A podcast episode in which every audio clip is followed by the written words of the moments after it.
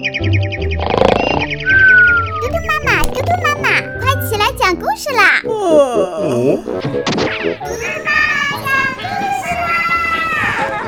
嘟嘟妈妈现在开始讲故事。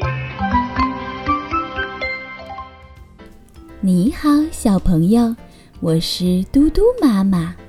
嘟嘟妈妈今天要给你讲的故事就叫《铅笔先生》。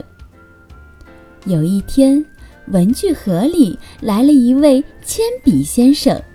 这位铅笔先生呀，衣着光鲜，身材修长，而且长得十分的帅气。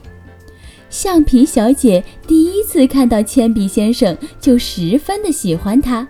于是，橡皮小姐开心地跑过去问铅笔先生：“你愿意做我的丈夫吗？”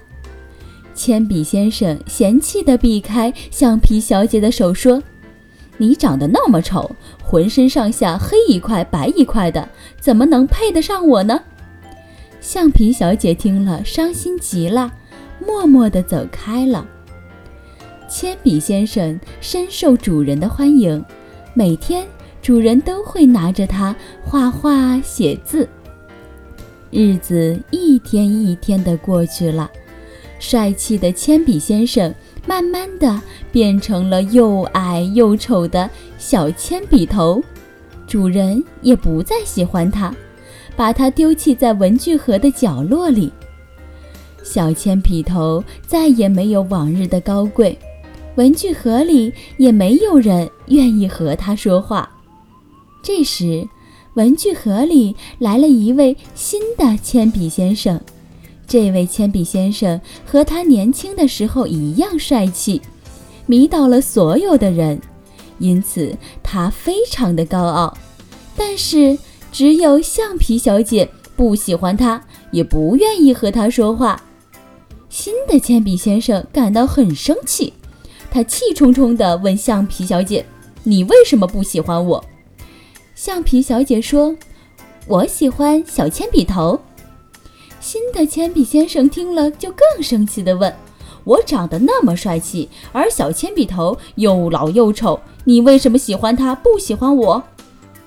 橡皮小姐看着小铅笔头，深情地说：“每一个人都会有变老、变丑。”但是喜欢一个人的感觉是不会变的，铅笔先生，虽然你很帅，但是小铅笔头很有才华，很聪明，你不能因为外貌就看不起别人。听了橡皮小姐的话，新的铅笔先生感到很惭愧，从此就与每一个人都和睦相处，再也不盛气凌人了。小铅笔头听了橡皮小姐的话，也很惭愧。他对橡皮小姐说：“以前说了让你伤心的话，对不起。你还愿意和我在一起玩吗？”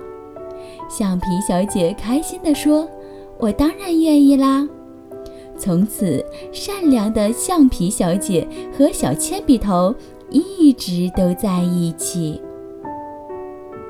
好的，嘟嘟妈妈今天的故事就讲到这里啦。